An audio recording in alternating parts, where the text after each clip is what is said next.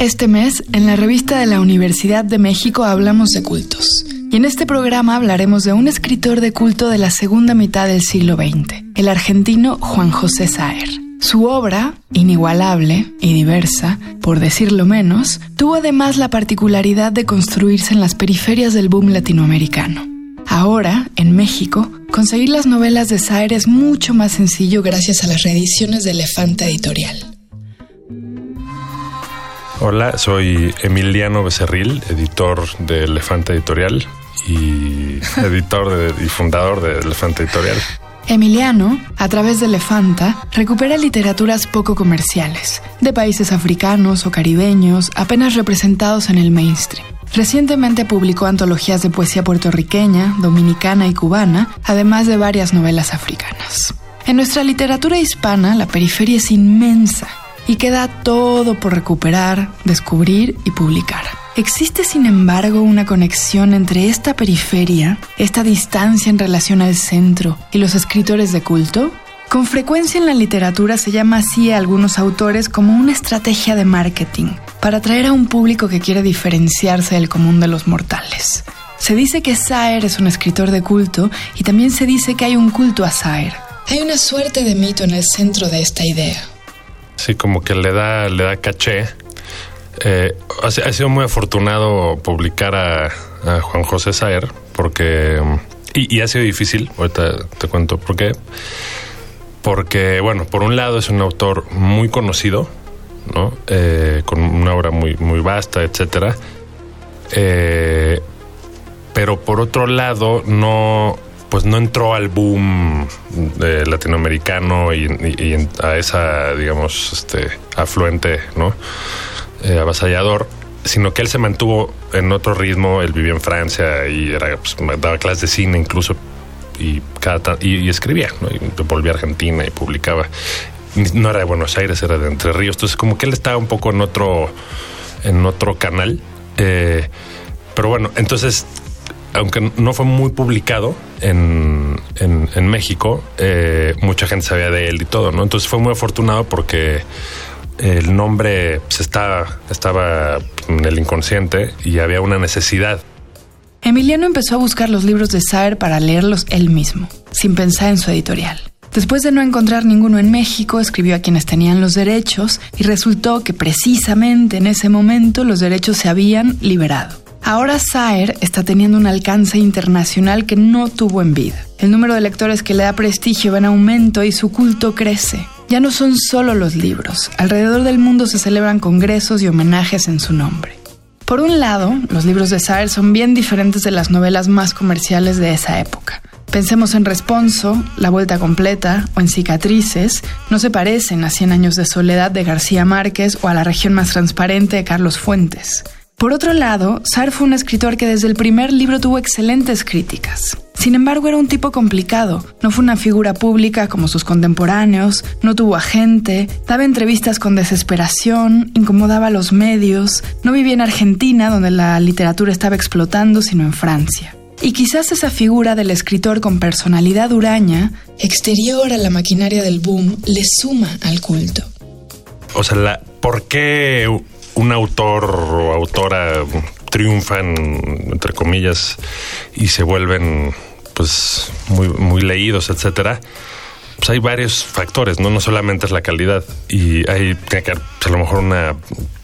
Se tiene que saber mover, tiene que haber un temperamento, tienen que pues, tener suerte incluso, ¿no? Eh, y, ya, entonces hay muchos autores que, que, que em, tienen mucha energía en eso, ¿no?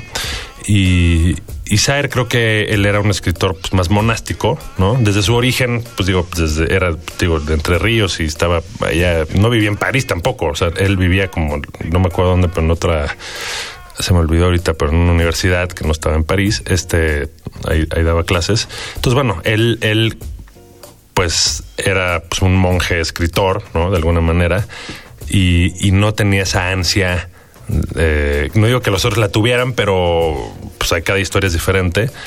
Eh, pero bueno, no era pues, eh, García Márquez y Vargas Llosa dándose un puñetazo, ¿no? En París o algo así. Era como que él estaba en, otra, en otra onda. Y entonces lo que lo que ahora emerge pues, es la calidad, simplemente, o sea, porque es de calidad. Entonces ha logrado mantenerse en el tiempo y, además tiene una versatilidad eh, lingüística impresionante, ¿no? O sea, como que es eh, hace mucha nanoliteratura, digamos, ¿no? Como que no, no pasa nada en algunos libros, en otros sí. Eh, y es como ir haciendo un close-up, close-up todo el tiempo. Uh, y de repente en la descripción hay una gran acción, ¿no? Aunque no haya una acción que parezca como muy muy eh, grandiosa ni nada. Y, y en esa este, eh, eh, gran descripción, pues uno cuando lo lee intelectualmente pues, se va maravillando, ¿no? Porque él tiene un manejo de, de, eso y del tiempo muy, muy bueno. Y eso creo que no es fácil hacerlo y, es algo que, bueno, poco ahora se, en un mundo tan rápido, ¿no? Creo que es increíble que alguien pueda manejar el tiempo así, ¿no? Saer no solo era diferente como personaje, su obra se distinguía por ser menos sencilla, menos amigable y sin pirotecnia. Escribió cuentos y novelas sublimes, pero exigentes. El Entenado, que es tal vez su greatest hit, hará aplaudir a cualquiera, pero en contrapartida, novelas como El Limonero Real son verdaderamente de culto. La exigencia es mucho mayor. Para adentrarse en las profundidades del mundo de Saer hace falta una fuerte voluntad. Es que eh, no es fácil de descifrar, digamos.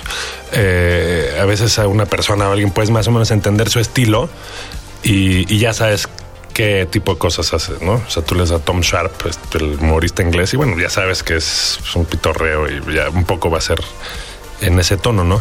Y Saer pues, tiene cosas, tiene como varios niveles, ¿no? Entonces, pues, eh, si uno piensa cómo él fue publicando cronológicamente sus libros, pues a lo mejor es muy difícil mantener una una, continuidad así suavecita con un lector y tal, sino que de repente había cambios muy bruscos en los estilos de los libros que él publicaba.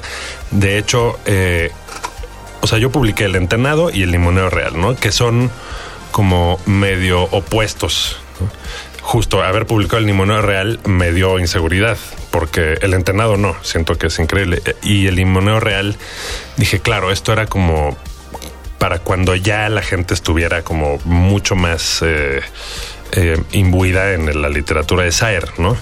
Porque eh, sí, de, hecho, ahora en, la FIL de Guadalajara estuve platicando con, los agentes de Saer y justo la, o sea, la gran, las grandes preguntas que, que nos hacemos, porque es, porque la idea es que yo, que yo tengo, ¿no? Es sí recuperando toda la obra de Saer y, no, pero ¿cuál es el orden adecuado? ¿no? Esa es, esa es la gran pregunta. No es, no es, no es una pregunta menor porque hay, hay, hay obras como el entenado que, que pues, es como redonda en sí misma, ¿no? Eh, y, y, hay otras que, están vinculadas entre sí porque, porque Saer eh, tiene esta cosa que, creo que ya lo hemos platicado una vez, que es como si fuera una compañía de teatro, ¿no? En donde de repente pueden montar Hamlet y después montan Hotel o lo que sea, y, entonces al quien le toca eh, un papel principal en la siguiente obra tiene un rol pues diminuto, y lo mismo pasa con Sayer, hay personajes que aparecen recurrentemente en sus en sus novelas y, a veces uno aparece en una tiendita prácticamente no dice nada y en otra aparece la mitad del libro, ¿no? Entonces, como que hay todo un imaginario de los personajes de Saer que se van construyendo y, eso pues también, o sea, cómo irlo descubriendo, ¿no? O sea, no es lo mismo descubrir a Saer eh, cuando ya está todo publicado y tú lo vas armando, ¿no?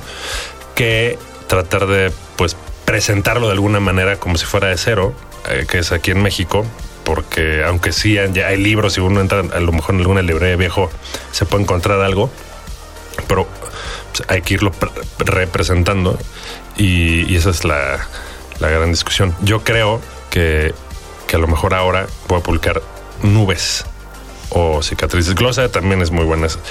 Pero en fin, y el limonero real, yo me, yo pensando en a lo mejor una coyuntura, pues como justo salió una película el año pasado del limonero real, ah, ¿sí? que no he visto por cierto, este, en Argentina. Eh, dije, bueno, pues quizás es como un momento que, que me ayuda, ¿no? Eh, coyunturalmente, bueno, pues fue, o sea, digo, no fue la única decisión, por supuesto, pero eh, pero bueno, pues esa película estuvo tres días en la cineteca, ¿no? Tampoco fue que haya sido ¿Y de quién la es? No super coyuntura. no me acuerdo, la verdad. Tengo que. Ahí está, en la lista de pendientes. Sí. Pocas veces encontramos a Saer en un temario o en una lista de clásicos. ¿Será que parte del culto es mantenerlo así? O sea, no sé cómo opere eh, eh, él, en la, o sea, digo, la idea de ser en la mente de la gente, pero eso que dices es cierto, porque o sea, es como como una canción, ¿no? Imagínate que, que te encanta y descubres, pero si ya lo ves por todos lados, pues ya como que se desgasta y pierde onda, ¿no? Entonces como que a lo mejor pues no la, no la, no digo que yo sea así, ¿no? Estoy hablando como hipotéticamente. A mí me encanta compartir música, pero a lo mejor no, no la, no la sueltas, ¿no? Dices, oye, no, esta pues es mi canción. ¿Y dónde la no, pues, ¿dónde la conseguiste? No, me la pasó un amigo, ¿no? Este, o un restaurante, a lo mejor, ¿no? O sea, como que eh, hay como que la gente se apropia de alguna, de alguna manera de, las cosas y, tiene una relación pues más este, personal, ¿no? Y eso, más bien, yo creo que es lo que pasa con Sair, ¿no? Eh, que hay como una, hay una relación muy íntima porque es como muy cerebral por un lado y, pero luego termina siendo muy emocional y es muy personal, ¿no? Entonces, como que es de culto y luego si tienes mala suerte y le entras por el lado que no, pues no, igual y no, no, no entras, ¿no? Entonces, no sé cómo funcione con, los escritores, ¿no? Em, pero bueno, es chistoso. Como hay toda una serie de escritores latinoamericanos eh, que son como de culto, que no están publicados, ¿no? Y que luego, pues ni siquiera son necesariamente todos buenos, ¿no? O todas sus cosas son buenas, ¿no?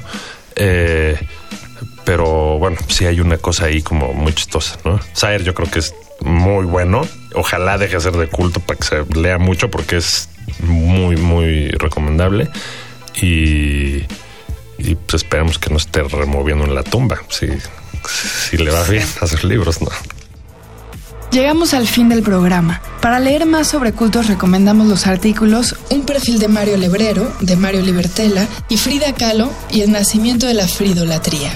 Ambos textos se encuentran en el número de este mes de la revista de la Universidad de México. Consúltenla en el sitio web www.revistadelauniversidad.mx y suscríbanse para recibirla todos los meses en su domicilio. En Twitter y en Facebook nos encuentran como arroba revista-unam y escríbanos sobre este programa a arroba shubidubi. Gracias a Yael Vais, a Miguel Alvarado y Andrea González. Yo soy Elvis Liceaga. Hasta pronto. Este programa es una coproducción de la revista de la Universidad de México y Radio UNAM.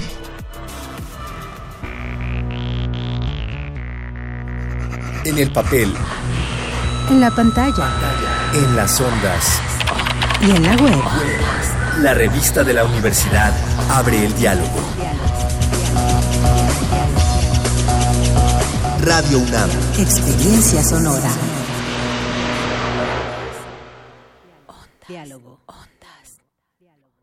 Diálogo. Ondas. Diálogo. Ondas. Diálogo. Ondas. Diálogo. Ondas.